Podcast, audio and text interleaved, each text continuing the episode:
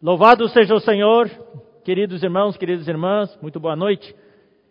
Para aqueles que estão recém entrando nesta conferência, não participaram ontem à noite, mas estão participando ah, pela primeira vez hoje à noite, queremos as boas-vindas a vocês. Todos são bem-vindos à Conferência Global de Setembro 2020. Nós estamos transmitindo ao vivo do auditório da igreja em São Paulo, no bairro Butantã, em São Paulo. Estamos nesse lugar maravilhoso. Toda a equipe aqui está trabalhando, está servindo, transmitindo as imagens e o som. Esperamos que todos vocês, em suas casas, possam desfrutar a palavra esta noite e sentir de perto a presença de Deus. Que Deus possa falar a cada coração, consolar cada coração e encorajar a cada um para que nós possamos prosseguir. Nós queremos lembrar os irmãos da palavra de ontem à noite. Essa, esta conferência tem como tema Deus nos chama para o seu reino e glória. E esta conferência se baseia nas duas epístolas aos Tessalonicenses, a primeira e a segunda epístola aos Tessalonicenses. E explicamos, gastamos bastante tempo para contextualizar um pouco para os irmãos uh, este, esta epístola, uh, onde essa epístola foi escrita, para quem foi escrita, a situação dos Tessalonicenses naquela época. Então, a igreja em Tessalônica era uma igreja relativamente nova, na verdade muito nova, e Paulo permaneceu lá uh, poucos meses, foi mais do que três semanas, mas poucos meses, o tempo suficiente para fortalecer uma igreja. Ele trabalhou lá uh, e também foi suprido pela igreja em Filipos, duas vezes ao menos. Então, nós apresentamos vários versículos comprovando que o tempo de estadia de Paulo em Tessalônica durou pelo menos alguns meses para ele poder trabalhar. E ele trabalhou, ele teve um emprego, trabalhou com as próprias mãos para poder se sustentar, para não ser um peso para os tessalonicenses. Então, nesse tempo, ele laborou muito. Ele usou o termo uh, do, do, nesta epístola que ele trabalhou servindo os Tessalonicenses e ele apresentou uh, palavras de encorajamento. Ele, o tempo que ele ficou não foi suficiente para ele lançar todos os fundamentos da verdade, então houve alguma deficiência e os Tessalonicenses ficaram bastante preocupados por causa da perseguição que houve depois que Paulo saiu de lá.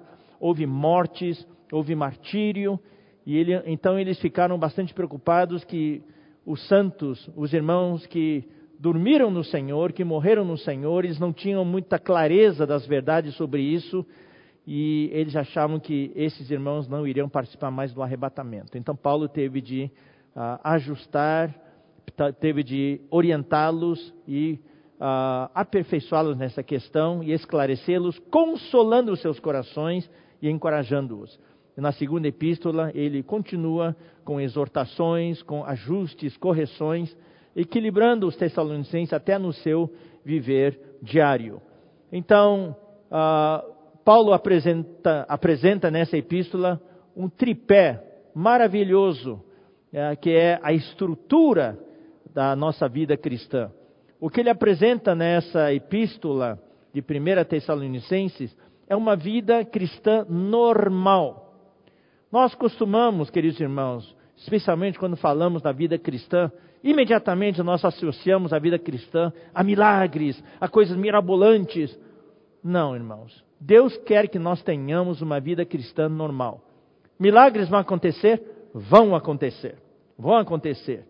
Mas os milagres vêm através de uma vida normal que nós temos diante do Senhor. Então, Paulo apresentou para os Tessalonicenses os itens para que nós possamos ter uma vida cristã normal, uma vida cristã santa, com vistas a quê? Visando a quê? Visando uma vida da igreja normal. Esse era o intuito de Paulo. Então, ele apresentou esses itens e ele apresentou daí a estrutura da vida cristã e a estrutura da vida da igreja, que são três itens: é fé, fé, que mais? A obra de fé, depois o labor de amor e a perseverança da esperança. Ou seja, é fé, amor e esperança. A fé, nós vimos, é está relacionada à obra, é a natureza e a força que impulsiona a nossa obra diante do Senhor. O amor é o que nos motiva. O amor é o que nos motiva, é a característica do nosso labor. Aqui não é só trabalho, não, é labor.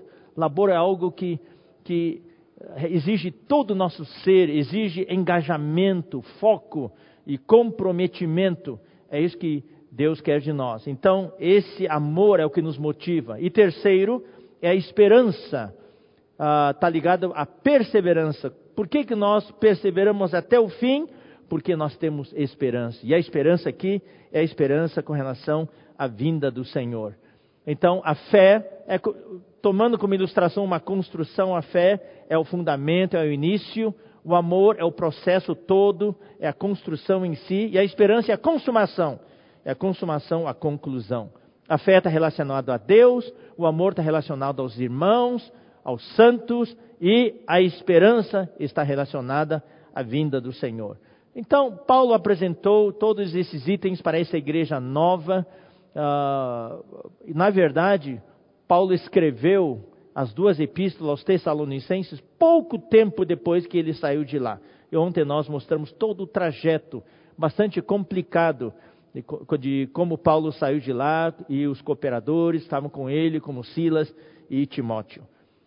E na palavra de ontem, nós apresentamos bem no meio da palavra a questão do poder do Evangelho, que foi o título da mensagem 1, o poder do Evangelho. O Evangelho não é só uma pregação para converter alguém. Não, o Evangelho tem poder. E nós que estamos na igreja hoje devemos saber que esse Evangelho não é só para os incrédulos, não é só para as pessoas novas, esse Evangelho deve continuar a operar em nossa vida. O Evangelho é o poder de Deus, tanto daquele que crê como daquele que ainda não creu. O Evangelho tem o poder de transformar vidas. E você e eu, nós temos de crer, queridos irmãos, que o Evangelho tem o poder de salvar. O Evangelho pode salvar você e a mim. Muitas vezes, por causa da situação atual, irmãos, nós deixamos de olhar para o Senhor. Nós começamos a olhar para a situação, nós deixamos de andar pela fé, mas começamos a andar pelo que vemos, e nós, pouco a pouco, o nosso amor começa a se esfriar e nós perdemos a esperança. Então, nós precisamos voltar a nos converter, irmãos. O Evangelho não é só pregado para a pessoa de fora. Existe o Evangelho da graça, o Evangelho inicial, porque muitas vezes, quando falamos do Evangelho, pensamos que o Evangelho é só para o nosso vizinho, para o nosso amigo, mas o que Deus está nos falando hoje, através dessa primeira epístola aos Tessalonicenses, é que o Evangelho hoje à noite é para você e é para mim. Eu preciso crer no Evangelho. Eu preciso crer que o Evangelho pode me salvar e vai me salvar. E é esse Evangelho que não apenas me salvou da perdição eterna, esse Evangelho foi o que me conectou com Deus. Ah, Paulo começa falando sobre a igreja dos Tessalonicenses em Deus Pai. Imediatamente, baseado na visão que o Senhor nos mostrou recentemente, na revelação que o Senhor tem nos dado nas, nos últimos meses, nós vemos que a igreja dos Tessalonicenses era uma igreja conectada com Deus. O que Deus quer é conectar você hoje à noite através do Evangelho. Na verdade, queridos irmãos, sabe o que nós estamos fazendo aqui? Sabe o que eu estou fazendo aqui hoje à noite? Eu estou pregando o Evangelho. Eu estou pregando o Evangelho para mim e para você. Eu creio no Evangelho. Todos nós, quando pregamos algo, nós precisamos crer naquilo que nós pregamos. Nós precisamos crer naquilo que nós lemos, crer naquilo que Deus deu para nós. Então nós temos de crer que o Evangelho transforma vidas. E é isso que aconteceu.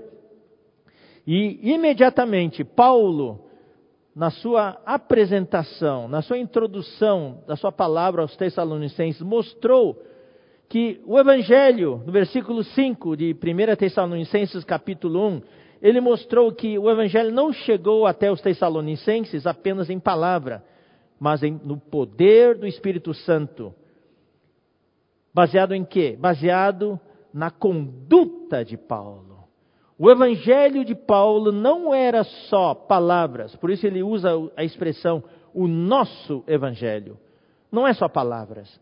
O evangelho de Paulo era algo visível na vida dele, na maneira como ele se conduzia, na maneira como ele falava, na maneira como ele tratava com as pessoas.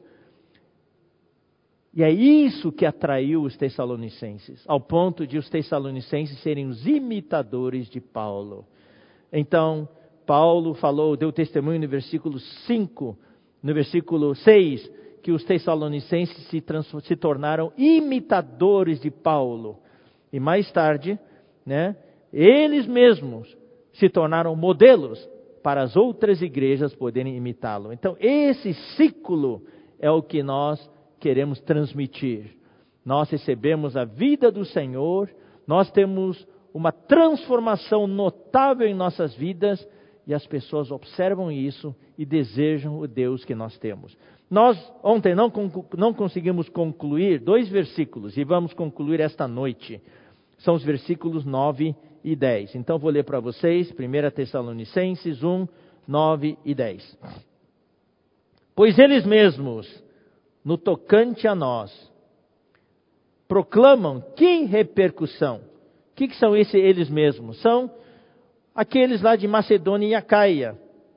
No versículo 8, Paulo fala que de vós, de vocês, Tessalonicenses, repercutiu a palavra do Senhor, não só na Macedônia e na Acaia, mas também por toda parte se divulgou a vossa fé para com Deus, a tal ponto de não termos necessidade de acrescentar coisa alguma. Houve uma repercussão tremenda do testemunho dos Tessalonicenses. Uma igreja nova, de poucos meses, mas visivelmente transformada. E nós vamos ver hoje a transformação adicional que eles tiveram.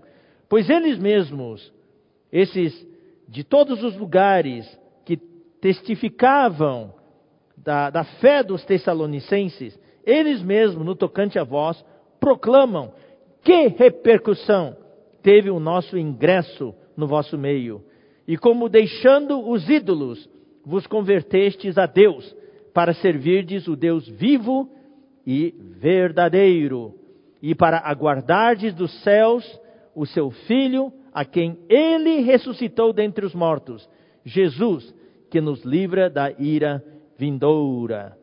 Então, queridos irmãos, a transformação foi tamanha nos Tessalonicenses que a repercussão foi total. Houve uma repercussão em todos os lugares. Que repercussão foi essa? E Paulo repete aqui essa palavra, repercussão do ingresso dos apóstolos no meio deles. Então Paulo aqui mais uma vez enfatiza não os milagres, não as coisas exteriores, as coisas aparentes, coisas às quais uh, os homens em geral hoje, os cristãos hoje, prestam total atenção coisas visíveis, é isso que as pessoas querem. Pouca atenção é dada para o testemunho de uma vida.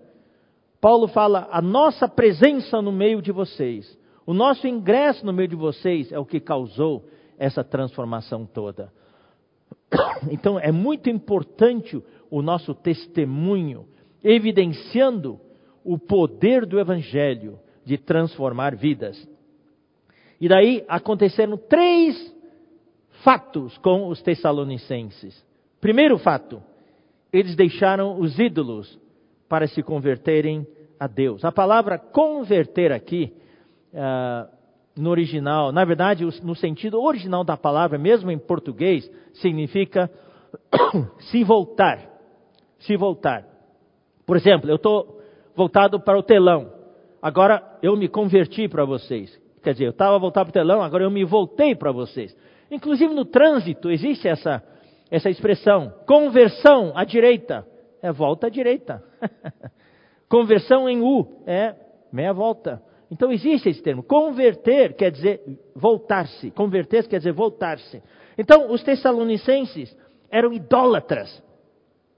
Lá na Macedônia havia muita idolatria. Ah, era uma idolatria visível na cidade. Então eles se deixaram os ídolos e se voltaram para Deus. Uau, que transformação! Queridos irmãos, eu dizer uma coisa. Uma coisa é deixar os pecados e voltar-se para Deus. Outra coisa é voltar-se deixar os ídolos e voltar-se para Deus. Muitos cristãos hoje, de certa maneira, deixaram os pecados grosseiros e se voltaram para Deus. Agora a pergunta é: será que deixaram os ídolos? Então, eu quero aqui, queridos irmãos, falar um pouquinho dos ídolos. Eu não vou ter muito tempo. Talvez no futuro, quando houver mais tempo, eu gostaria de expandir um pouco este assunto da idolatria. Mas, irmão, esta idolatria, nós não temos ídolos. Nós não temos ídolos, nós estamos aqui nesse país ocidental, país moderno, o Brasil, não temos ídolos. Então eu quero explicar para vocês, irmãos. Uh, vamos primeiro falar dos ateus, aqueles que dizem que Deus não existe. Tá? Então vamos, vamos falar um pouquinho da natureza humana. Existem ateus? Os ateus são aqueles que professam que Deus não existe. Quer dizer, o Deus em quem nós cremos, ele diz que não existe. Mas não existe um verdadeiro ateu. Mesmo o ateu que diz que Deus não existe, ele tem os seus próprios deuses. Eles adoram os seus deuses. Não é o nosso Deus vivo e verdadeiro, mas é o Deus deles. Então quero ler para vocês Eclesiastes. Eu gosto muito desse versículo. Eclesiastes capítulo 3, versículo 11.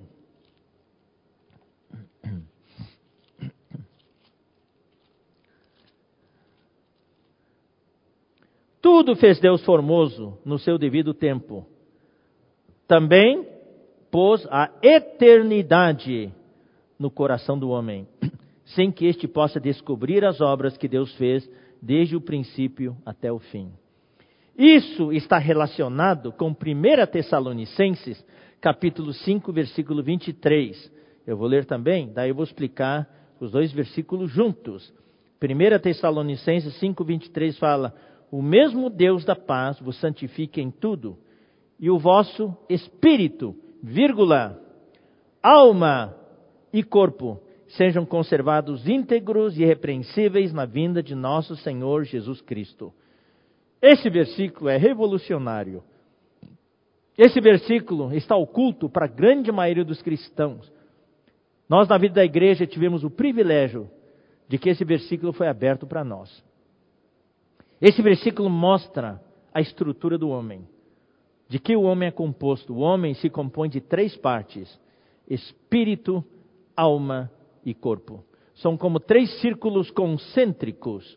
Três círculos concêntricos. No círculo exterior está o nosso corpo, nosso corpo físico, material, visível, que se divide em três partes: cabeça, tronco e membros. É o que nós aprendemos na, na escola. Depois, no círculo intermediário é a nossa alma, é a nossa parte psicológica, é a nossa psique. Se compõe também de três partes: a nossa parte intelectual, que é a nossa mente, a nossa parte emocional, que é a emoção, e a nossa parte uh, de, tomar, de tomar de decisões, que é a vontade. E lá no círculo interior está o espírito do homem. A grande maioria das pessoas não conhece, não sabe que ele tem um espírito. O homem sabe que tem um físico, tem o seu corpo. E quando este corpo fica doente, se consulta um médico. Hoje, no meio da pandemia, muitos médicos estão sendo consultados para dar receitas, para tratamento e assim por diante. Mas nem sempre a doença é só física. Também no meio dessa pandemia, por causa do isolamento social, está havendo muitos problemas emocionais está mexendo com o emocional do ser humano, então o que, que o homem faz? O homem procura um psicólogo ou um psiquiatra para resolver o problema emocional, o problema da mente da pessoa. Então, isso o ser humano reconhece a existência da sua alma, da sua parte psicológica, da sua psique e da sua parte física do seu corpo.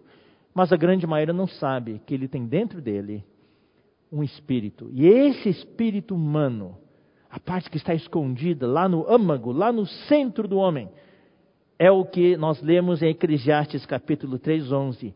É a eternidade que Deus coração, que Deus colocou no coração do homem. É a eternidade. Eternidade não tem como medir. Eternidade é como se fosse um buraco negro. Não tem fim. Tudo que você joga lá dentro desaparece. Então, o ser humano, desde os primórdios da existência humana, da história humana, tem procurado preencher esse vazio com coisas materiais e com coisas prazerosas da sua alma, da sua mente, da sua emoção. Bens materiais, dinheiro, casa, carros, iates. Daí, na, na questão do, da, dos prazeres, é viagens, diversão, entretenimento. Mas todos sabem não importa quanto o homem tente preencher esse vazio, nunca consegue encher. Porque é a eternidade que está no coração do homem. Essa eternidade, que é o espírito humano, só se pode preencher com uma pessoa, que é Deus. Só Deus pode preencher esse vazio. Então, uma pessoa que se diz ateu, ele não crê no Deus vivo e verdadeiro em quem nós cremos. Ele cria os seus deuses para preencher o seu vazio. Pergunta para um homem que é ateu, um ser, uma pessoa ateia. Se você observar a vida dela, ela, essa pessoa adora certas coisas. Então, queridos irmãos, ah, vocês sabem, eu, eu jantei, né? eu estou hospedado aqui em São Paulo, estou sendo muito bem tratado, refeições maravilhosas.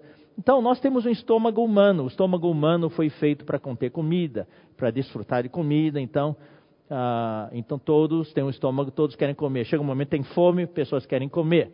Né? E agora, também, queridos irmãos, espiritualmente falando, usando essa ilustração, nós também temos um estômago espiritual. O estômago espiritual. O homem tem uma necessidade de adorar, adorar Deus. Por isso que, mesmo aqueles povos indígenas, bem no interior, no meio da selva, mesmo que não tenham ouvido o Evangelho, eles têm lá uma estátua, um totem, algo que eles adoram. Ah, mesmo que não façam estátua, os antigos egípcios também tinham essas imagens, tudo, mas eles adoravam o Deus Sol, a deusa Lua. Então eles precisavam adorar alguma coisa ah, para preencher o vazio que havia dentro deles. Agora, com o estômago humano também, o homem precisa comer. Agora, se ele come adequadamente ou não, é outra questão. É outra questão. Se ele come comida saudável, muita salada, verduras, tá, ah, carne branca, etc, etc, é uma coisa, né? Agora, se ele ama comer hambúrguer, hambúrguer com batata frita e depois de dois hambúrgueres e uma batata frita tamanho gigante, depois ele pede ainda uma barca cheia de churros, ah, tudo frito no óleo. Então, é, ele, ele precisa encher, encher o seu estômago. Agora, o jeito que ele come, depende dele. Mesma coisa com o estômago espiritual. Todo homem adora um Deus. Se é o Deus verdadeiro, o Deus falso, é outra questão. Não existe uma pessoa ateia. Então, queridos irmãos, o que nós queremos dizer é que muitas vezes nós confundimos a idolatria com a idolatria visível. Quando lemos esse versículo, deixando os ídolos, vos convertestes a Deus, parece que a gente minimiza isso. Ah, eles deixaram os ídolos, converteram a Deus. Pois é, eles é país da idolatria, tudo. Queridos irmãos, eu creio que Deus quer falar algo para mim e para você hoje à noite. Você pensa na China, oh, um país cheio de ídolos. Pensa na Índia, um país cheio de ídolos. Agora vamos pensar na Europa. Ah, a Europa é um país, é um, é um continente moderno, lá não tem ídolos. Estados Unidos não tem ídolo. É, não tem aqueles ídolos visíveis. Então, a idolatria tem duas categorias. Existe a idolatria ostensiva e a idolatria oculta. Qual que é pior? Você vai para países idólatras ou países onde há muitas imagens países, se viaja nos países andinos, tem aqueles povos nativos, muitas imagens, todas misturadas com imagens do catolicismo. Então existe no catolicismo também muitas imagens. Nós amamos todos os seres humanos, amamos os católicos, mas nós precisamos falar que no catolicismo existe muitas imagens. é santo aqui, santo ali, que não acaba mais. Muita imagem. Porque é muito fácil, é muito difícil adorar um Deus que não se vê. Então, para facilitar, se põe um Deus que vem. Então, é, a idolatria ostensiva é muito fácil de se detectar. Ah, isso é idolatria, eu não tenho nada. Ah, na minha casa não tem nada disso, na minha casa não tem ídolos. Então agora eu pergunto: e a idolatria oculta? E a idolatria oculta? O que, que é ídolo? Ídolo é tudo aquilo que toma o lugar de Deus.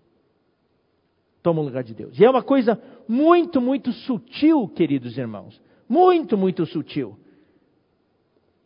O que que hoje nos impede de prosseguir no Senhor?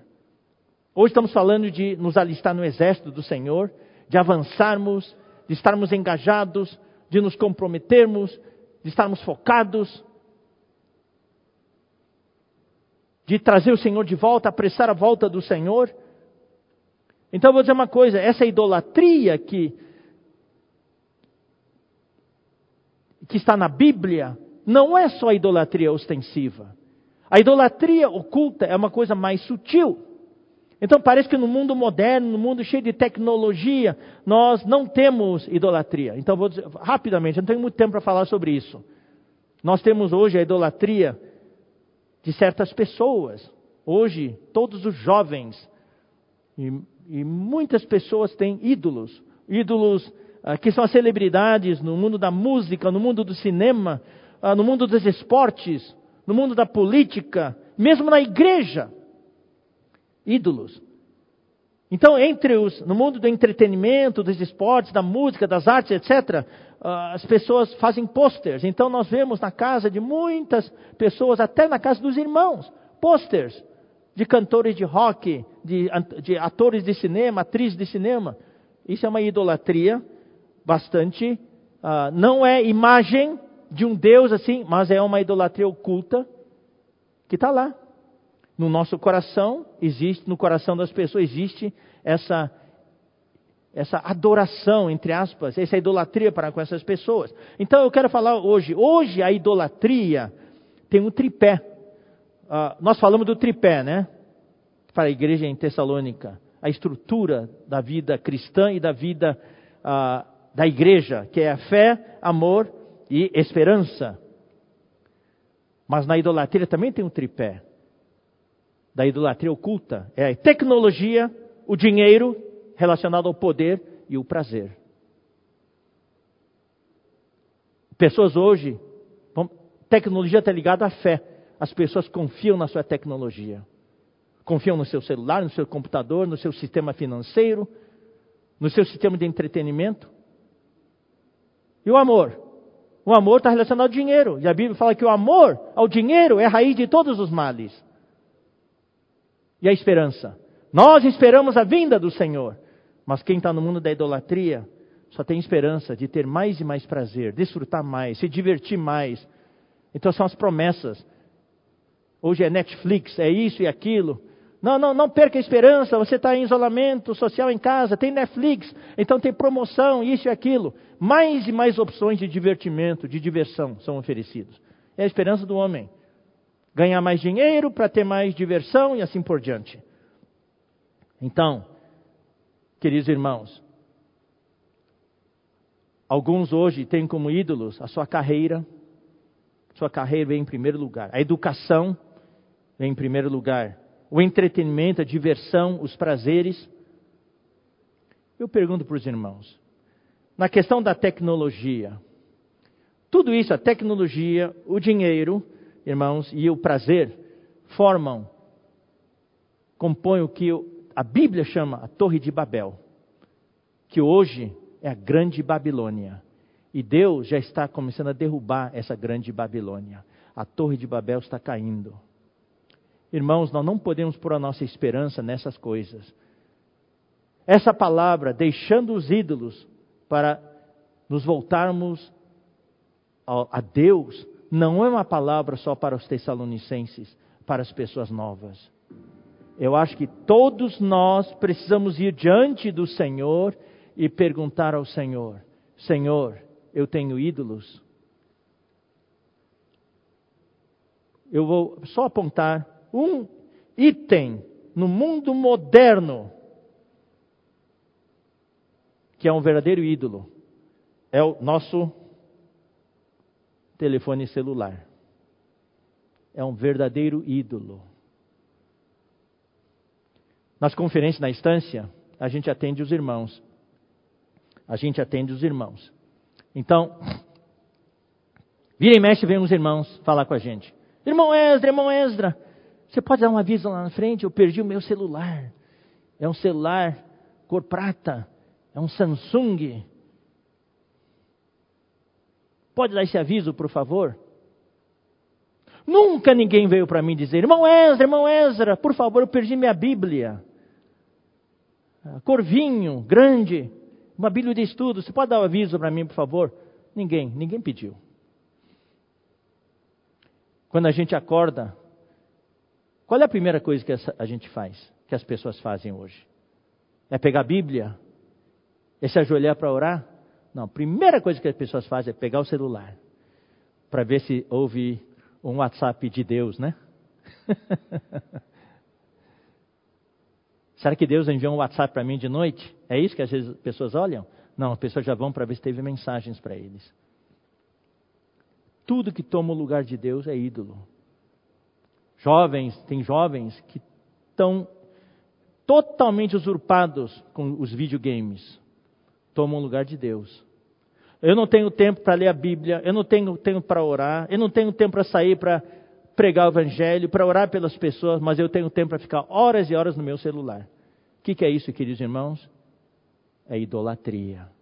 É uma idolatria sutil, é uma idolatria oculta, que nós não consideramos como sendo idolatria, mas que toma o lugar de Deus. Então, queridos irmãos, eu, eu vou fechar essa parte sobre a idolatria para mostrar para todos nós que o que os tessalonicenses fizeram foi algo tremendo. Eles deixaram os ídolos para se voltarem ao verdadeiro Deus. Segundo, deixando os ídolos, vos convertestes a Deus, para servirdes o Deus vivo e verdadeiro. Deixar os ídolos para, para se voltar a Deus está relacionado à fé. Agora, servir a, o Deus vivo e verdadeiro está relacionado ao amor. É o amor que nos constrange, o amor que Deus colocou em nossos corações que nos leva a servir o nosso Deus vivo e verdadeiro. Eu pergunto para os irmãos: que tipo de Deus você tem? O Deus verdadeiro, sim. Servir o Deus verdadeiro não é tão difícil. Nós sabemos que o nosso Deus é verdadeiro. O nosso Deus não é um Deus de ouro, prata e pedras que não ouve, que não fala, que não vê. Nosso Deus nos ouve, nosso Deus vê e o nosso Deus fala. Mas agora, a pergunta é: o seu Deus é vivo? Aí é a questão da nossa experiência de Deus no dia a dia. O que é ter um Deus vivo? É um Deus que está conectado com você ou você está conectado com Ele, Ele controla a sua vida.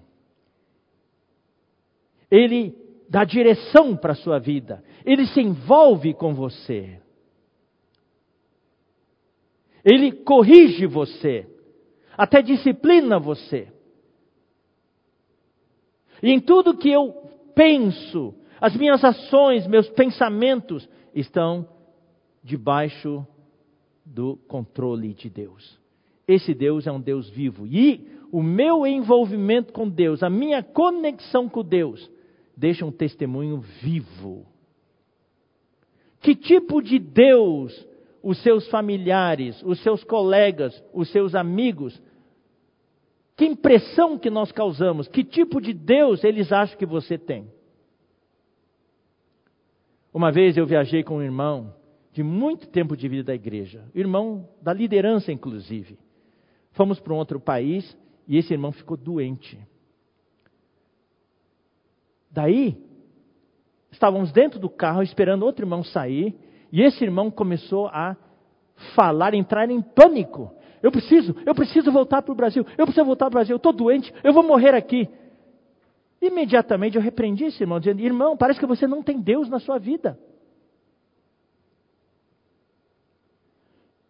Que tipo de impressão as pessoas têm do seu Deus? O seu Deus é um Deus vivo? Você reclama muito? Tudo a gente reclama, reclama, reclama. Nós, os nossos amigos, familiares, ouvem na nossa boca louvor a Deus, agradecimento. No meio de toda a tribulação, nós glorificamos a Deus.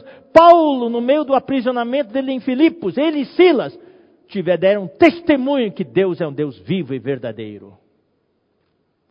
Tanto é que toda a prisão se converteu. Que tipo de Deus você tem? O seu Deus é vivo?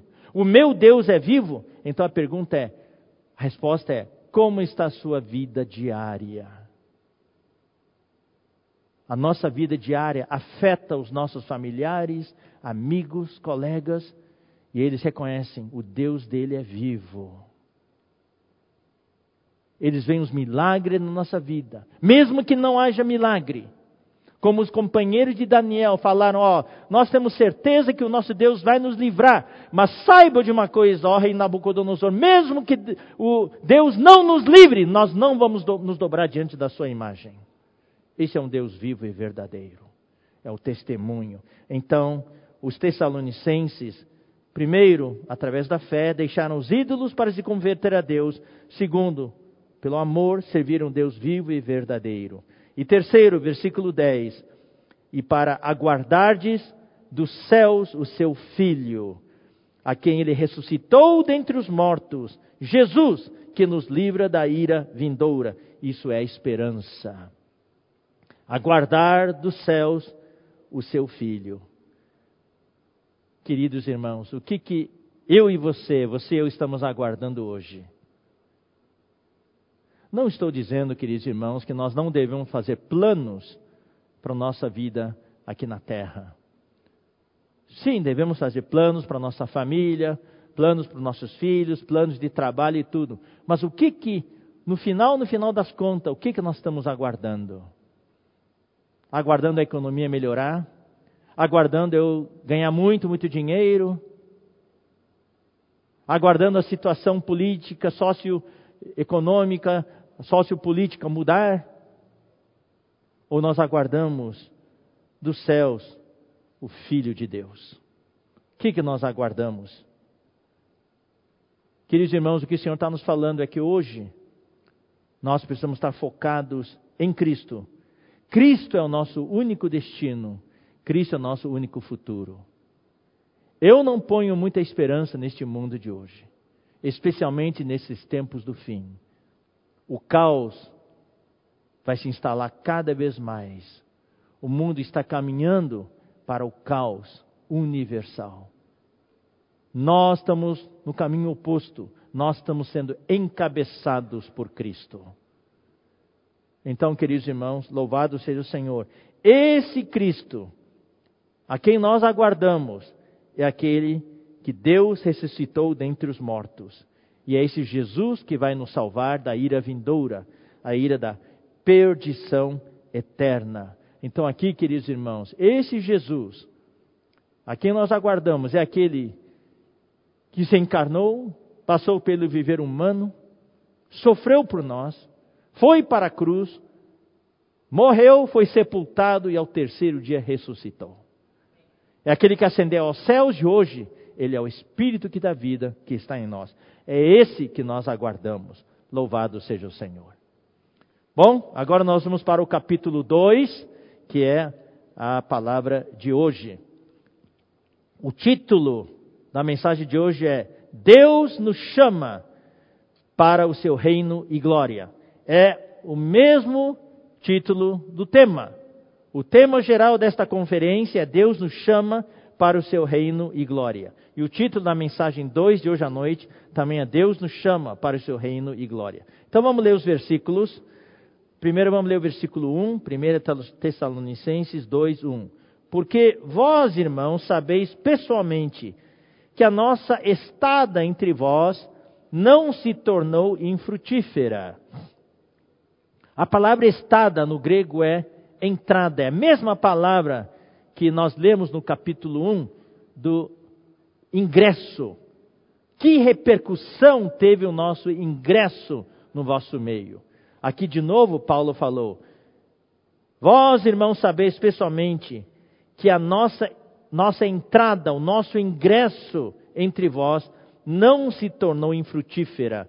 Não se tornou infrutífera, é, literalmente, não foi em vão. Não foi em vão. Produziu fruto. Houve repercussão. Então vamos ler novamente 1 Tessalonicenses 1, versículo 5.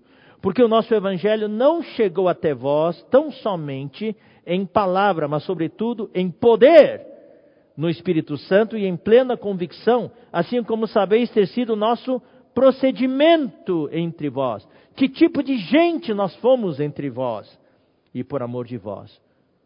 Então aqui Paulo está enfatizando não o milagre, não as coisas exteriores da pregação do evangelho, mas o testemunho deles, o viver deles, o procedimento, a conduta deles. Versículo 9.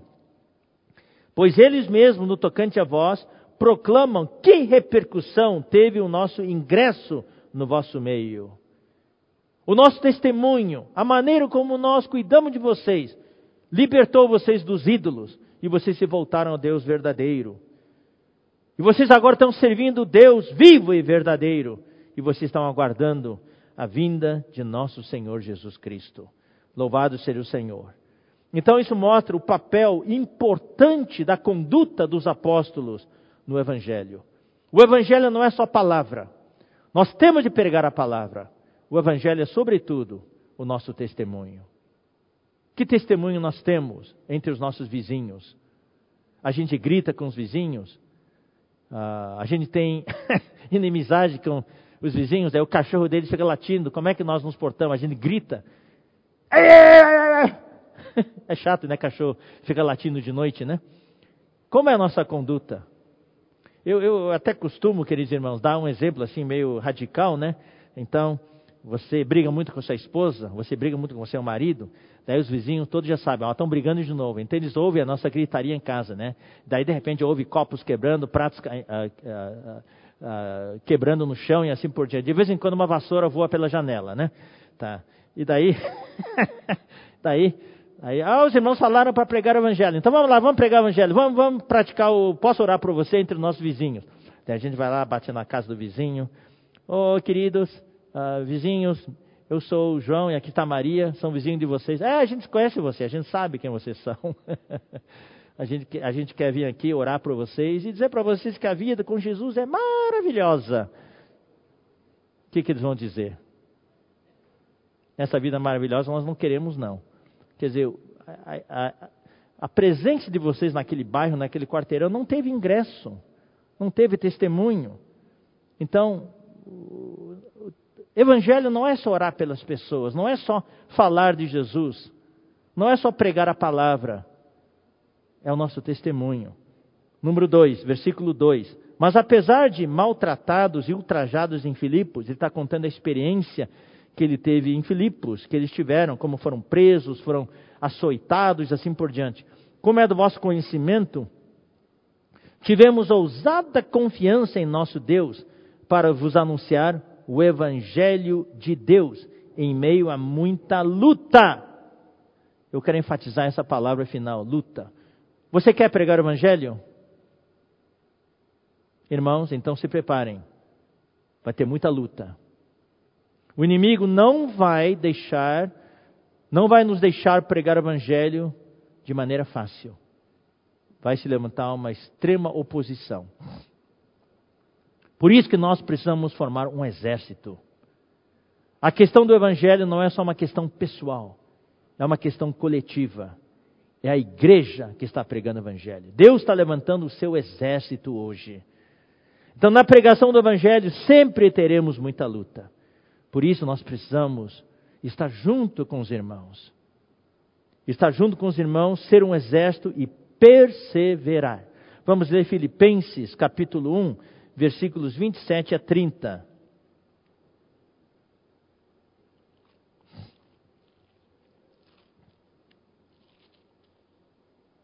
Vivei acima de tudo por modo digno do Evangelho de Cristo, para que, ou indo ver-vos, ou estando ausente, ouça no tocante a vós outros, que estáis firmes, olha só, queridos irmãos, em um só espírito, como uma só alma, ou com uma só alma. Não é só um em espírito, ser um em espírito até que não é tão difícil.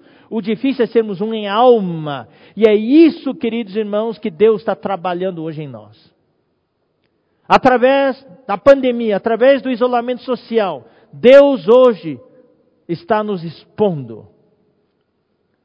Está nos levando a reconciliar-nos com os irmãos. Para que nós verdadeiramente sejamos um em espírito e um em alma, com uma só alma. Olha só, lutando juntos pela fé do Evangelho. Fé evangélica aqui seria melhor fé do Evangelho. Lutando juntos. É uma luta. E essa luta só vai vingar se nós formos um em espírito e firmos, estivermos firmes em um só espírito, com uma só alma. Sem divisão entre nós. E que em nada sejais, estáis intimidados pelos adversários adversários exteriores e adversários interiores. O inimigo quer nos intimidar. Por fora, todas as situações, as circunstâncias, nos intimidando. Por dentro, o medo, a indecisão, a dúvida, a falta de autoestima, a baixa autoestima, a, a mentira do inimigo que eu não sirvo para nada. Nós não devemos ser intimidados, pois o que é para eles prova evidente de perdição, é para nós outro de salvação. Isso é um testemunho que nosso Deus é vivo e verdadeiro. Quando os outros não têm mais esperança para nada, acabou, acabou. Para nós é uma salvação. Para nós é apenas o começo. E isto dá parte de Deus. Porque vos foi concedida a graça de padecerdes por Cristo. É muita luta, irmãos. Se nós queremos pregar o Evangelho, é muita luta. Padecerdes por Cristo e não somente de crerdes nele, pois tendes o mesmo combate, espírito de luta,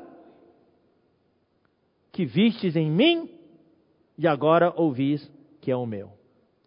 Então nós temos os imitadores de Paulo. Paulo tinha esse espírito de luta. Eu admiro eu oro todos os dias pelos comportores dinâmicos, quando eles saem, saem com esse espírito de luta. Nós todos devemos ser contagiados com esse espírito de luta. Versículo 3.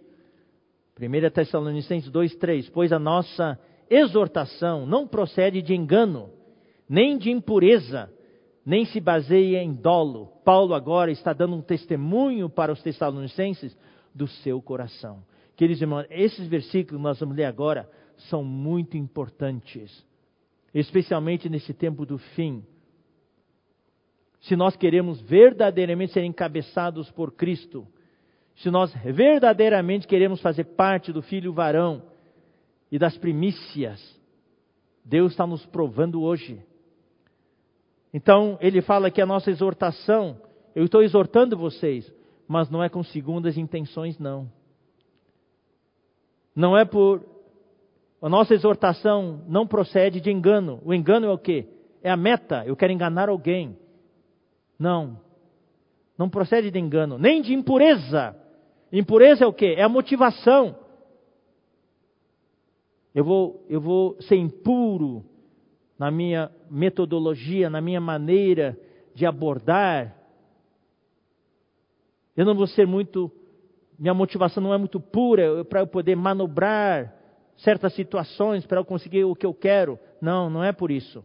Nem se baseie em dolo, que é o meio Dolo o que, que é? É malícia, astúcia. É um procedimento fraudulento. 2 Coríntios 4.1. Vamos ler 2 Coríntios 4.1.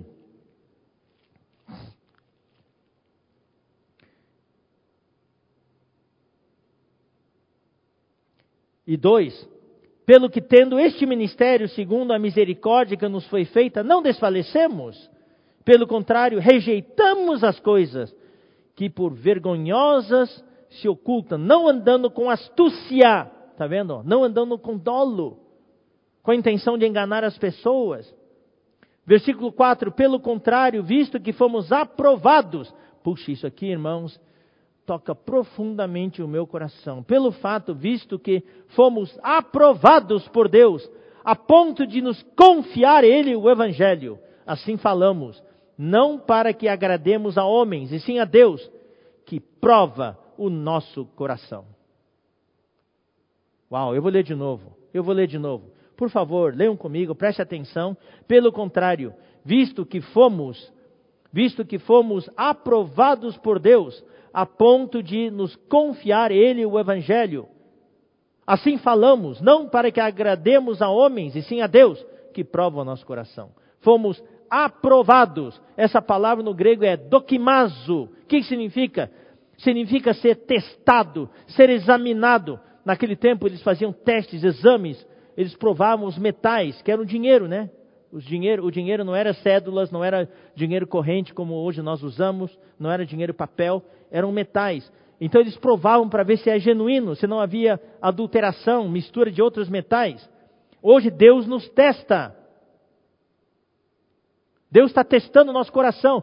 Por que, que vocês acham? Por que, que eu acho que hoje estamos passando por essa pandemia, passando por isolamento social, queridos irmãos, vamos acordar. Deus está nos testando. O tempo do fim está chegando. Deus quer, vai, quer, está com carimbo. Aprovado, aprovado, reprovado. Ó Senhor Jesus. Ele está nos testando para ver quem vai ser aprovado, quem vai ser reprovado. Ele está nos testando, examinando. Como se examina os, os metais, para ver se tem algo adulterado em nós. Eu preciso ser purificado. Senhor Jesus purifica o meu coração. 2 Timóteo 2,15. É interessante essa palavra. É da mesma radical que doquimazo. Só que essa palavra é dokimos. 2 Timóteo 2,15. Paulo fala aqui: procura apresentar-te a Deus aprovado como obreiro que não tem de quem se envergonhar. Seja um obreiro aprovado. Seja um soldado aprovado no exército do Senhor. Deus vai testar. Você acha que entrar no exército do Senhor é fácil assim? Não, Ele vai nos testar. Estamos comprometidos? Estamos focados? Estamos engajados? Qual é a nossa motivação de entrar no exército? Doquimós. O que é doquimós? Naquele tempo, eu vou explicar para vocês, as moedas eram de metal. Ouro, prata, então havia aquelas formas. E então eles derramavam o metal derretido naquelas formas e era para ter um peso específico, peso certo. Então cada moeda tinha o seu peso definido. E geralmente eram metais, né, como ouro, por exemplo, um metal mais mole, maleável. Daí as moedas saíam, daí eles tinham que polir em volta para deixar os cantos bem lisinhos. E então essas moedas eram usadas para comprar coisas assim por diante. Mas tinha aquelas pessoas que queriam falsificar o dinheiro. Só que falsificar dinheiro não é imprimir cédulas falsas. É que como o metal era meio mole, daí eles pegavam algo e raspavam fatias daquele metal. Por fora olhando parecia que está tá certinho, mas já perdia um pouco do peso. Então ele raspava um pouquinho, ele raspava um pouco lá, daí no final daí tinha um monte de metal todo raspado, eles podiam fazer novas moedas. Então, por causa disso, você sabia que lá em Atenas, naquele, naquela época, tiveram que baixar 80 vezes a lei que proibia raspar fatias das moedas? Então, o que é o docimós? O que é o aprovado? Havia certos negociantes, homens, com coração limpo, eles se recusavam a negociar esse tipo de moeda. Eles não aceitavam esse tipo de moeda. Eles só trabalhavam com moedas genuínas, sem nenhuma lasca foi tirada daquelas moedas, moedas genuínas com peso certo. Essas pessoas eram conhecidas entre a população como os dokimos, ou seja, os aprovados. Os aprovados. Como é que Deus nos vê? Somos aprovados hoje? Queridos irmãos, queridos irmãos, olha só como que Paulo falou.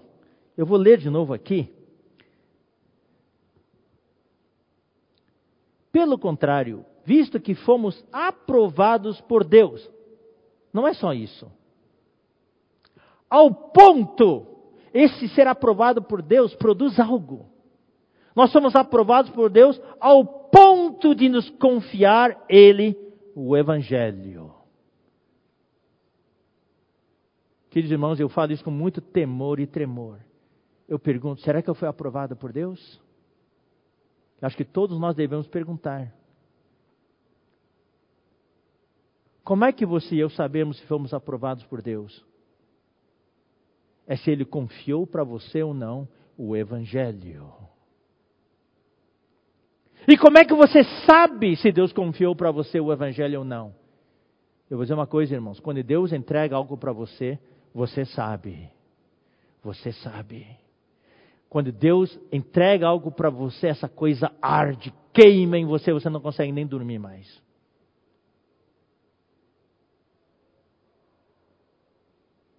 Hoje, Deus quer entregar o Evangelho para você. Nesse tempo do fim, isso é o que Deus mais quer entregar o Evangelho para você. Mas para isso, nós temos que ser aprovados primeiro. Então eu quero que você, querido irmão, eu falo isso com bastante temor e tremor, eu quero falar isso com bastante humildade.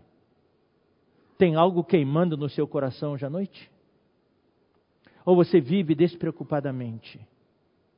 Só preocupado com as suas coisas. Por favor, irmãos, entendam, não estou condenando ninguém. Estou apenas transmitindo o que Deus colocou no meu coração. Eu falo isso com muito temor e tremor. Você pode dizer: Deus me confiou o Evangelho. Tem alguma coisa incomodando você no seu coração, queimando em você dia e noite? Como Paulo, quando ele viajava, ele era preso, ele era fustigado com varas, ele era açoitado, e quando ele pegava o navio, o navio afundava. Mesmo com o navio afundado, ele agarrado aos destroços do navio, ele não se preocupava com os tubarões, não se preocupava com os perigos lá das criaturas que havia no mar que podiam devorá-lo. Ele ficava pensando nas igrejas, aquele fogo queimava nele. Quando ele foi preso e foi entrevistado pelo rei Agripa, ele falou para o rei Agripa, ó oh, rei Agripa, ele falou, falou, falou, daí falar, daí eles falaram para o Paulo, por pouco que você não me converte para ser um cristão. Paulo falou, não é só eu, mas eu, eu gostaria que você realmente se tornasse cristão, exceto essas cadeias, essas correntes. E Paulo falou, pelo que, ó rei Agripa, eu não fui desobediente à visão celestial. Tem um fogo que arde em você? Eu quero pedir para o Senhor. E eu quero que você peça para o Senhor também. Ó oh, Senhor, me aprova, Senhor. Me aprova e me confia o Evangelho. Me aprova e me confia o Evangelho. Eu vou ler para vocês alguns versículos. 1 Timóteo, capítulo 1, versículo 11. Paulo dá esse testemunho em vários lugares, mostra que realmente ele tinha certeza que Deus lhe confiou o Evangelho segundo o evangelho da glória do Deus bendito, do qual eu fui encarregado. Tito 1:3. Tito 1:3. Em tempos e em tempos devidos manifestou a sua palavra mediante a pregação que me foi confiada por mandato de Deus nosso Salvador. 1 Coríntios 9, 16 e 17. Se anuncio o Evangelho, não tenho de que me gloriar, pois sobre mim pesa essa obrigação, porque ai de mim se não pregar o Evangelho. Eu preciso pregar o Evangelho, porque senão o fogo arde eu não aguento mais. Eu tenho essa necessidade. Se o faço de livre vontade, tenho galardão, mas se constrangido, é então a responsabilidade de despenseiro que me está confiada. Paulo confiou, Deus confiou a Paulo o Evangelho. Então a pergunta que eu faço para mim e para você hoje à noite é: o Senhor pode confiar a você o Evangelho esta noite? Então ele fala: assim falamos, terminando o versículo, não para que agrademos a homens, e sim a Deus, que prova o nosso coração. Nós estamos aqui para agradar a homens. Nosso trabalho, nosso serviço não é para homens. Esse é o testemunho que Paulo tinha diante dos Tessalonicenses. E é isso que causava impacto para essa igreja nova. Eles viram a vida de alguém que estava conectado com Deus. Gálatas 1:10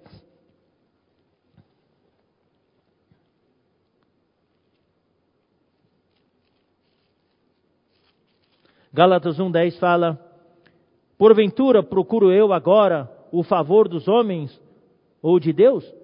Ou procuro agradar a homens? Se agradasse ainda a homens, não seria servo de Cristo. Irmão, muitas vezes quando servimos ao Senhor, nós ficamos preocupados em agradar a homens. O que, que é que eles vão pensar de mim? O que, que eles vão dizer de mim? Irmãos, sim, nós servimos aos nossos irmãos, mas nós estamos aqui para agradar a Deus. Nosso intuito não é agradar a homens. Claro, nós precisamos servir com sabedoria, com prudência, com discernimento, para não ofender as pessoas levianamente, mas nós estamos aqui para agradar o nosso Deus. Eu vou ler alguns versículos sobre esse assunto de que Deus prova o nosso coração. Eu sinto que este é o momento, queridos irmãos, essa palavra de Tessalonicense, a gente possa, às vezes, pode até às vezes desprezar um pouquinho. É uma carta para a igreja nova, para irmãos novos, não é para mim. Eu sinto, irmãos, que a gente precisa voltar às coisas simples, às coisas básicas de novo, e ver se não tem algum problema no nosso fundamento que nos impede de avançar. Vamos ler Salmo 26, versículo 2. E para esses versículos que nós vamos ler, eu quero adotar e eu quero que você também adote uma posição, uma postura de humildade diante de Deus. Salmo 26, versículo 2. Examina-me, Senhor. Você pode até repetir comigo. Examina-me, Senhor, e prova-me. Sonda-me o coração e os pensamentos. Eu quero ser aprovado por ti, Senhor. Me examina Ó oh, Senhor, me testa. Eu quero ser aprovado por ti porque eu quero que tu me confies o teu evangelho. Vamos ler também Salmo 139. Salmo 139, versículos 23 e 24. Sonda-me, ó Deus, e conhece o meu coração. Sonda-me, ó Deus, e conhece o meu coração. Prova-me e conhece os meus pensamentos. Vê se há em mim algum caminho mau. Me expõe, Senhor, me ilumina, Senhor, e guia-me pelo caminho eterno. Essa humildade que nós precisamos ter diante de Deus para que Ele possa nos aprovar. Que Deus possa carimbar em todos nós. Aprovado, aprovado, aprovado. Louvado seja o Senhor. E confiar a cada um de nós o Evangelho. E que o fogo pegue em nós e que em cada igreja haja uma, um fogaréu, uma fogueira enorme que queime, queime, queime em todas as cidades. Versículo 5. A verdade é que nunca usamos de linguagem de bajulação, como sabeis, nem de intuitos gananciosos. Deus disto é, compre, compre, é, Deus, Deus disto é testemunha. Irmãos, eu também leio esse versículo com muito temor e tremor, porque isso é tão atual, tão atual, que descreve a situação hoje. Me perdoe, me perdoem, irmãos, por falar isso. É a situação hoje do cristianismo em geral, do cristianismo em geral. Muita linguagem de bajulação, de badalação, de adulação, para fazer o quê? Para agradar a homens. Vamos ler Romanos 16, 18.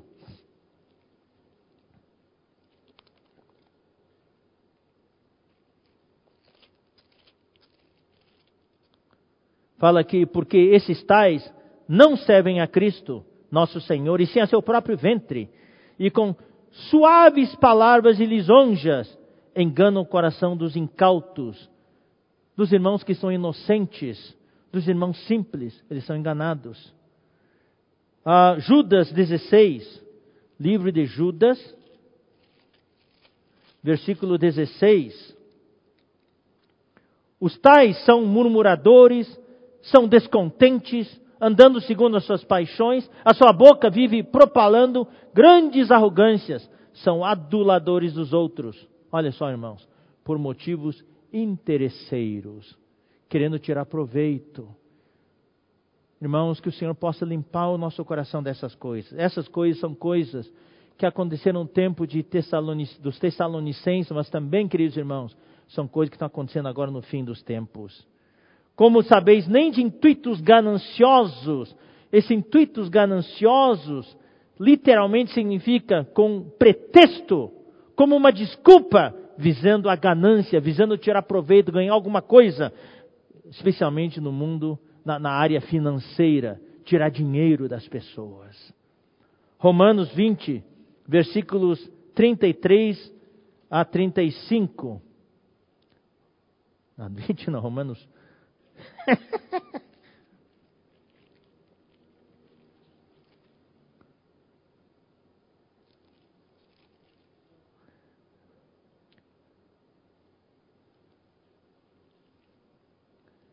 Aqui eu errei no versículo aqui. Tudo bem. Vamos agora, irmãos queridos irmãos. Uh, Deus disto é testemunha. Tá? Então, o que o Senhor quer é purificar os nossos corações. Agora, uh, eu vou ler aqui 2 Coríntios 2, 17. 2 Coríntios 2, 17. Isso é com relação, né, irmãos queridos? Essa questão do, do, do pretexto, desculpa, visando aproveitar-se dos outros. 2 Coríntios 2, 17 fala: Porque nós não estamos, como tantos outros, mercadejando a palavra de Deus. Antes em Cristo é que falamos na presença de Deus com sinceridade e da parte do próprio Deus. Mercadejando a palavra de Deus é ser um ambulante, é ser um mascate, gritando na rua aí, dando desconto para a palavra de Deus, vendendo a palavra de Deus por preço capítulo 4, 2 Coríntios, capítulo 4, versículo 2. Pelo contrário, rejeitamos as coisas que por vergonhosos se ocultam, não andando com astúcia, nem adulterando a palavra de Deus. Antes, nos recomendando a consciência de todo homem na presença de Deus para a manifestação da verdade. Adulterando, diluindo a palavra de Deus. Queridos irmãos, uma coisa que a gente tem muito temor na vida da igreja é que nós nunca queremos diluir a palavra de Deus. Nós queremos apresentar a palavra de Deus do jeito que ela é na Bíblia.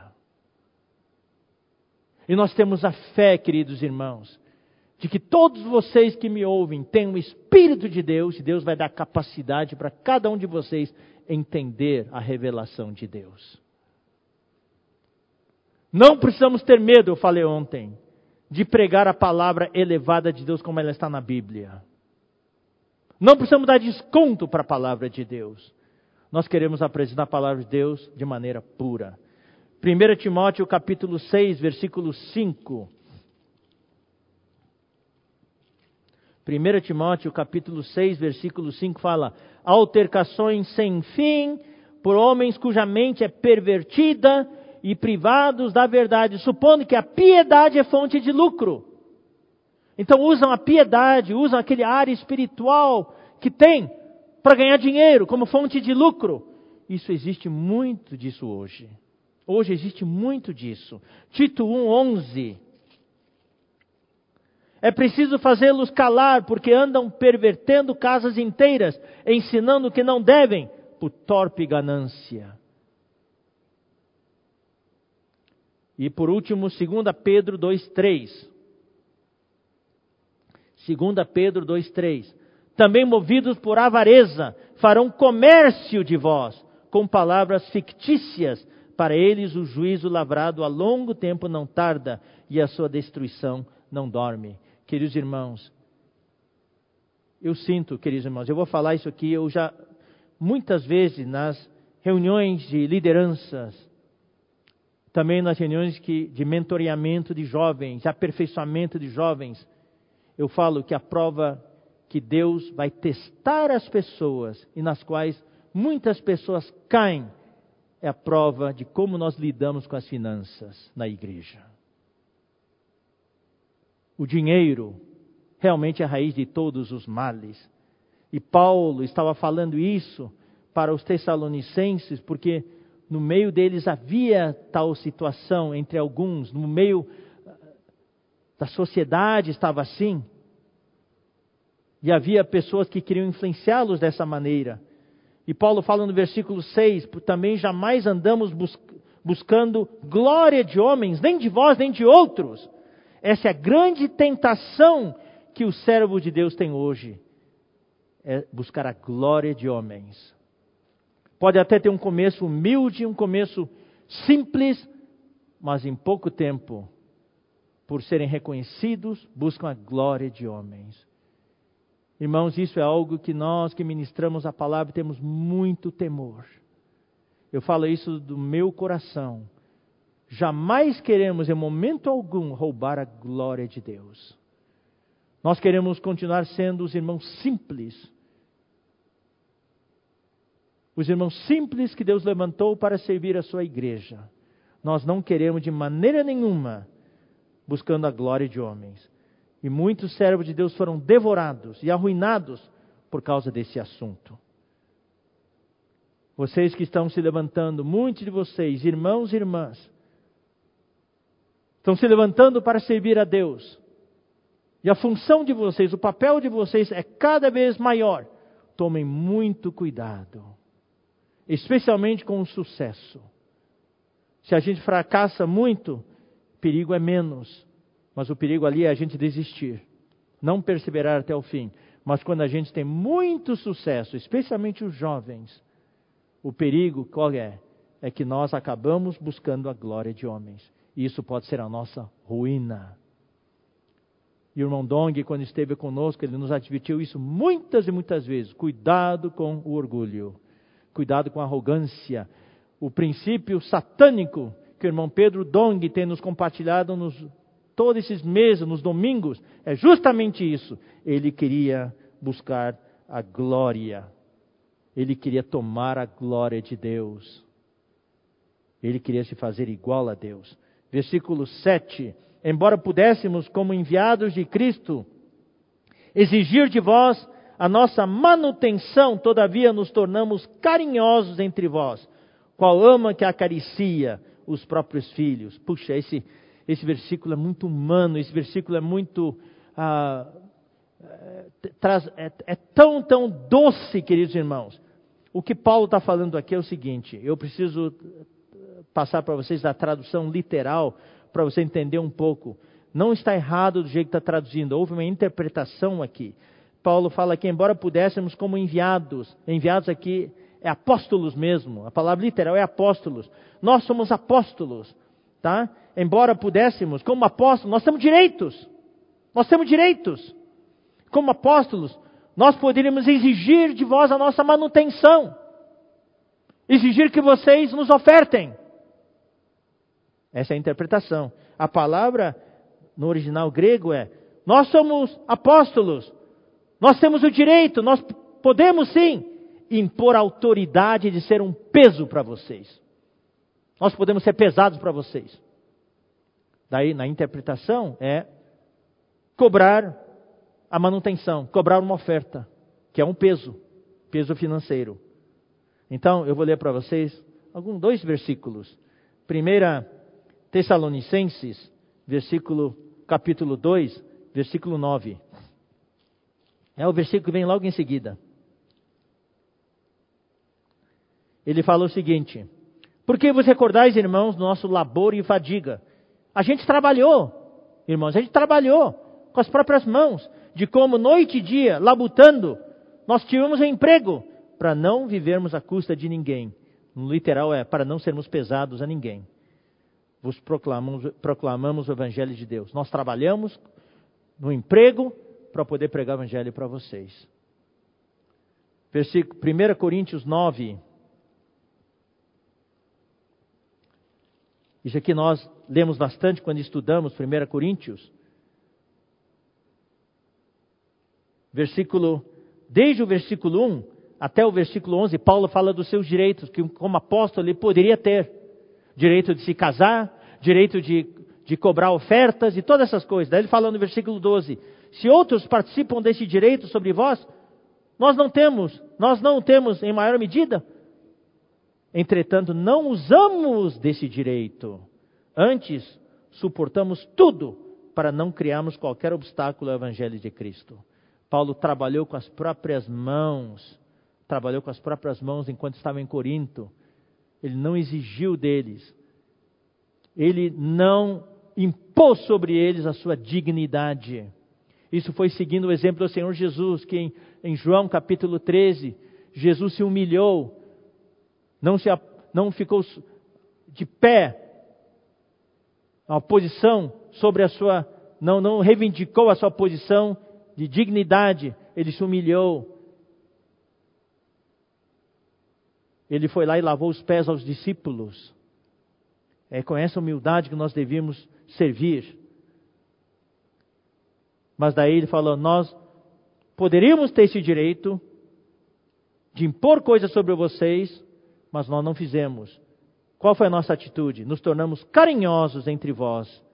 Qual ama que acaricia os próprios filhos. Essa palavra acariciar é uma palavra bem delicada, que no grego traz o sentido de é uma mãe que amamenta os seus filhos, uma mãe que cuida com carinho os seus filhos, uma mãe que cuida com terno amor a seus filhos, que acalenta, pega no colo, assim ó.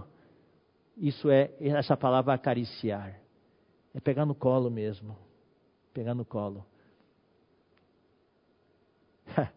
Ah, eu não sei se meu filho vai gostar de eu dar esse testemunho. Meu filho agora é pai, né? É pai de gêmeos. Meu filho, Davi, com a Mariana. Meu filho e minha nora pai de gêmeos, rapaz, ele, ele mudou. Ele é tão carinhoso agora. ele é tão carinhoso. Então ele manda vídeos dele pegando ali, conversando com o filho, conversando com a filha. Então é assim. É assim que nós devemos ser com os irmãos. Louvado seja o Senhor. Né? Versículo 8. Assim, querendo-vos muito, desejando-vos muito, estávamos prontos a oferecer-vos não somente o Evangelho de Deus, não viemos aqui só para oferecer o Evangelho de Deus, mas igualmente a própria vida, a própria alma, a vida que é a vida da alma, psique, denota sacrifício, desdobramento, desprendimento. Por isso que vos tornastes muito amados de nós. Queridos irmãos, Paulo aqui não estava enfatizando coisas milagrosas. Eu, nós viemos aqui para pregar o evangelho para vocês. Veja, queridos irmãos, quantos milagres, quantas obras de poder, quantos demônios expulsos, quantas curas. Nada disso. Paulo estava dando testemunho do seu viver, da sua vida. Isso, irmãos, é ter uma vida normal, cristã, para termos uma vida normal da igreja. É isso que vai possibilitar que aquele tripé possa se desenvolver fé, amor e esperança para trazer o Senhor de volta. Versículo 9: Porque vos recordais, irmãos, do nosso labor e fadiga, e de como noite e dia labutando, para não vivermos à custa de nenhum de vós, para não sermos pesados, essa é palavra original, a nenhum de vós. Eles trabalharam, eles tinham um emprego, vos proclamamos o Evangelho de Deus. E Paulo dá esse testemunho em vários lugares de que eles, por amor aos irmãos, para não ser pesado aos irmãos, se sacrificaram trabalhando. 2 Tessalonicenses 3, versículo 8. Nem jamais comemos pão à custa de outrem, pelo contrário, em labor e fadiga, de noite e de dia. Puxa, de noite e de dia, acho que ele tinha trabalho noturno. trabalhava de dia, trabalhava de noite. Quando é que ele descansava? trabalhamos a fim de não sermos pesados a nenhum de vós. Ele repete essa frase de noite e de dia, não sei quantas vezes. Atos 18, 3.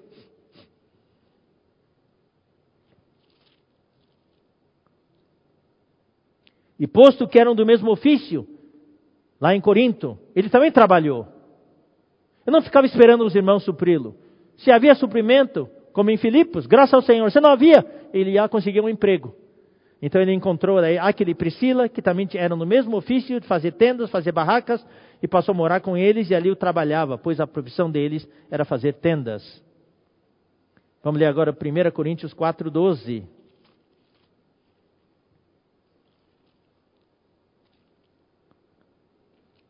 E nos afadigamos trabalhando com as nossas próprias mãos. Então, esse é o testemunho dele, testemunho de Paulo de não sermos pesados para ninguém.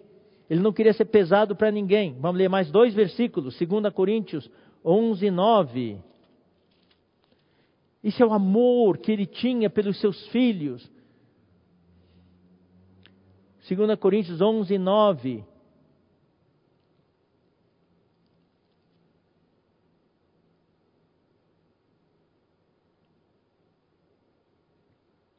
Assim, aqui ó, 11, 9. E estando entre vós, ao passar privações, não me fiz pesado a ninguém, pois os irmãos, quando vieram da Macedônia, supriram o que me faltava. E em tudo me guardei e me guardarei de vos ser pesado. Os irmãos de Filipos mandaram ofertas, mandaram mantimentos para Paulo. E capítulo 12, versículo 14. Eis que pela terceira vez estou a ponto de ir ter convosco e não vos serei pesado, pois não vou atrás dos vossos bens, mas procuro a vós outros. Eu não vou atrás do dinheiro de vocês. O que eu quero é vocês, queridos coríntios. Não devem os filhos entesourar para os pais, aqui está, aqui estão a atitude de pai, mas os pais para os filhos. Então, essa é, a, é o testemunho que Paulo tinha entre os tessalonicenses. Foi isso que causou um impacto. Versículo 10 agora. Vós e Deus sois testemunhas. Paulo fala muitas vezes aqui nessa epístola, testemunhas, testemunhas. No versículo 5, ele falou: Deus é minha testemunha. E aqui ele falou: Vós e Deus sois testemunhas. Do modo porque piedosa, justa e irrepreensivelmente procedemos em relação a vós outros que credes. De novo, queridos irmãos, ele enfatiza o procedimento, a conduta o comportamento deles, o viver deles. Uma conduta, conduta piedosa, uma conduta santa, é para com Deus. Daí, justa, uma conduta justa é para com os homens. E uma conduta irrepreensível, falou aqui, piedosa, justa irrepreensivelmente. Uma conduta irrepreensível, uma conduta para com todos, para Deus, para os homens e até para Satanás para que Satanás não pudesse repreendê-los, acusá-los diante de Deus. E sabeis ainda de que maneira, repetiu de novo, é uma repetição, irmãos, porque Paulo enfatiza aqui o seu procedimento. No versículo 5 do capítulo 1, ele já falou isso. Qual o nosso procedimento? De que maneira? Que tipo de gente nós fomos no meio de vocês? E ainda sabeis de que maneira, olha só, irmãos, mais uma revelação, como pai a seus filhos, a cada um de vós. Lá no versículo, lá no versículo 7, ele fala de mãe, que ele era mãe que acalenta os seus filhos. E aqui, no versículo, versículo 11, ele fala que ele é um pai. O que, que o pai faz? O que, que uma mãe faz?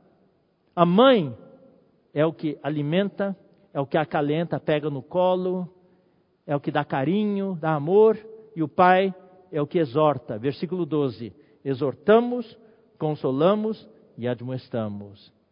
Então, na igreja, nós precisamos de mães e de pais. Eu quero convocar todos vocês, queridos irmãos. Quando falamos de mãe, não é só irmã, não. Muitos irmãos devem ser como mães. De vez em quando a gente ouve os irmãos dizer assim: aquele irmão é uma mãe para mim.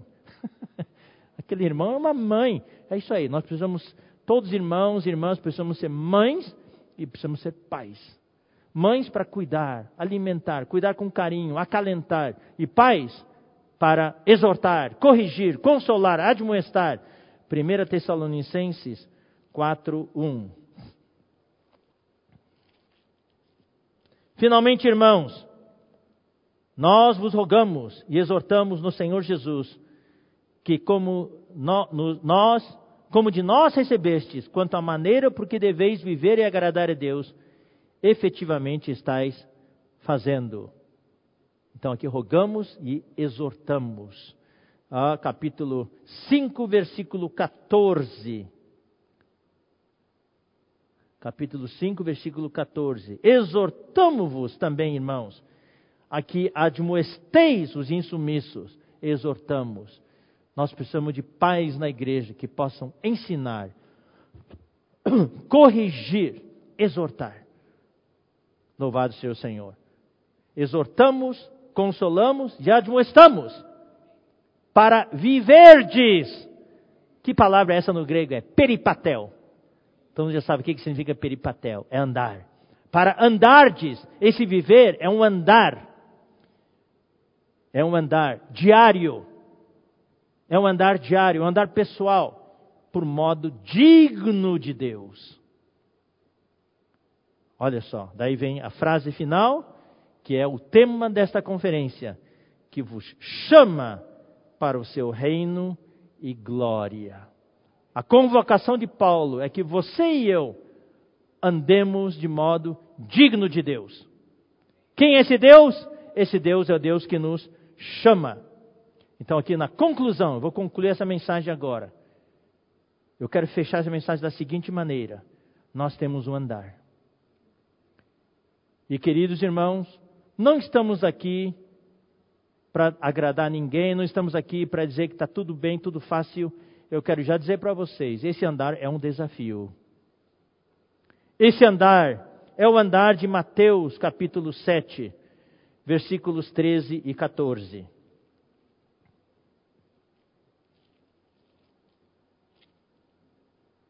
Não é um andar fácil. Entrai pela porta estreita. Larga é a porta e espaçoso o caminho que conduz para a perdição, e são muitos os que entram por ela. Multitudes. A boiada está indo por ela.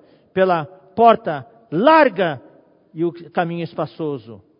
Porque estreita é a porta e apertado o caminho que conduz para a vida. E são poucos os que acertam com ela. É esse o caminho no qual devemos andar. Esse é o andar por modo digno de Deus.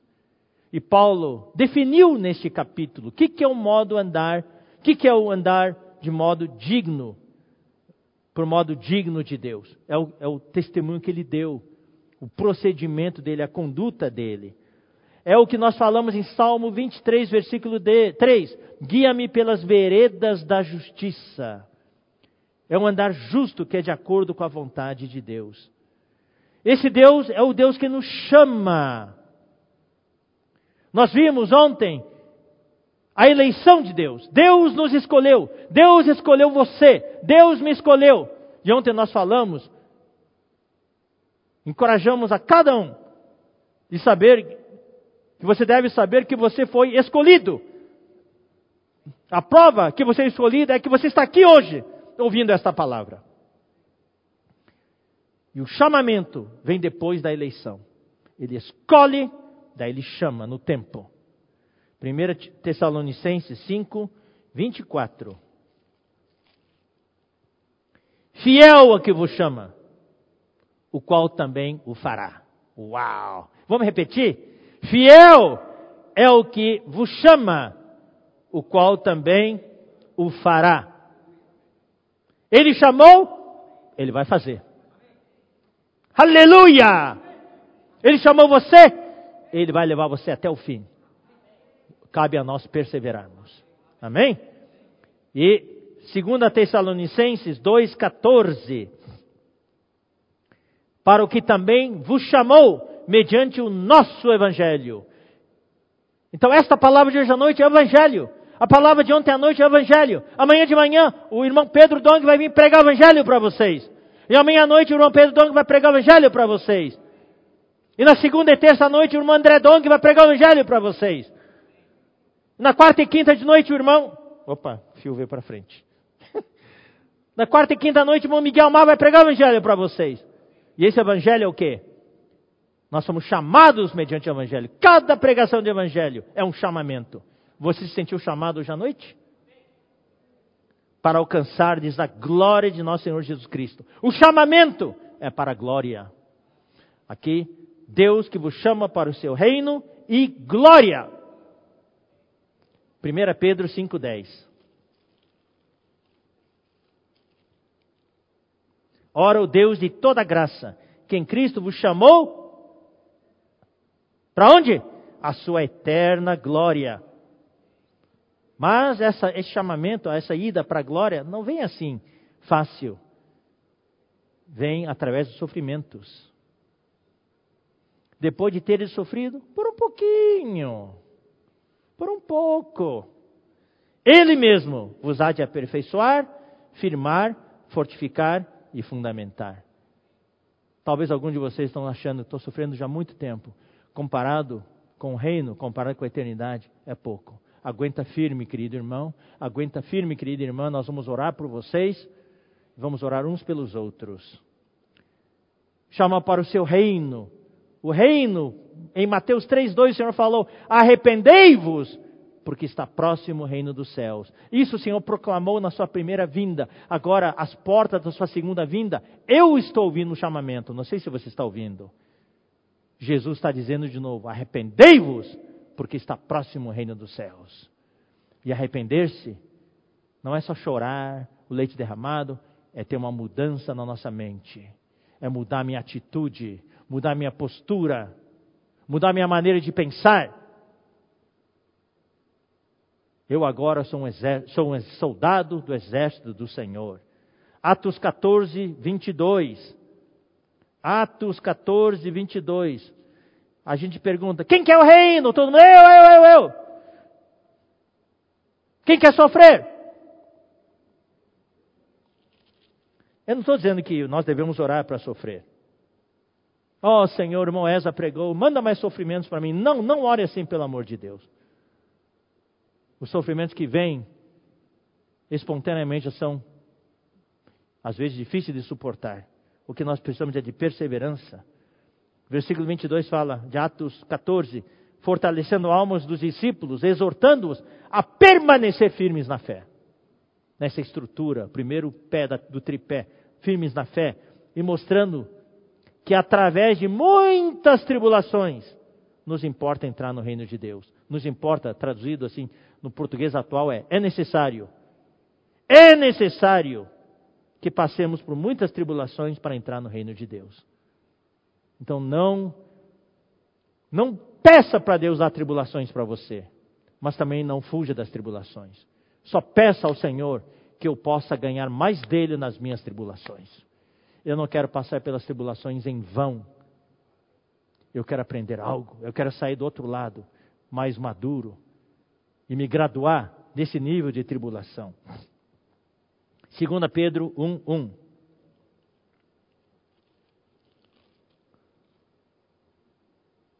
Um onze. Pois desta maneira é que vos será amplamente suprida a entrada no reino eterno de nosso Senhor e Salvador Jesus Cristo. Eu gosto dessa palavra, amplamente. Se a média para passar de ano é 5, eu tirei 5,05, você não passou com ampla margem, se mal e mal passou. Agora, se a média para passar é 5, você terminou no final do ano com a média 9,5, se teve, te passou amplamente, com uma margem ampla. Eu não quero entrar de fininho, irmãos. Eu quero entrar no reino com uma ampla margem. O Senhor está nos prometendo, desta maneira, é que você será amplamente suprida a entrada no reino eterno de nosso Senhor. Eu quero entrar com uma ampla entrada. Louvado seja o Senhor.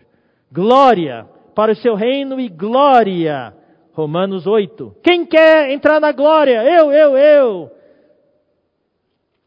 Mas não vem barato, não, irmãos. Ora, se somos filhos, somos também herdeiros.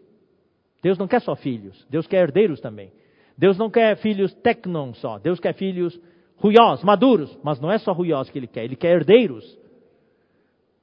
E co-herdeiros com Cristo. Se com Ele sofremos, também com Ele seremos glorificados. Os sofrimentos de agora, queridos irmãos, é para você ser glorificado. É para você e eu sermos inseridos em Deus. Ganhe o Senhor. Eu quero ganhar o Senhor nos sofrimentos de hoje. E o sofrimento que nós temos hoje é tudo pela igreja, pelo seu corpo. Porque para mim, tenho por certo de que os sofrimentos do tempo presente, o tempo presente, não podem ser comparados com a glória a ser revelada em nós. Então, queridos irmãos, eu sei que muitos estão sofrendo e às vezes a gente sente que está difícil de aguentar. Então, eu quero dar uma dica para vocês. Use a sua esperança e olha lá para frente. Olha para a glória com que nós vamos ser contemplados. E imediatamente nós vamos ver que os sofrimentos do tempo presente não podem ser comparados com a glória a ser revelada em nós. 2 Coríntios 4.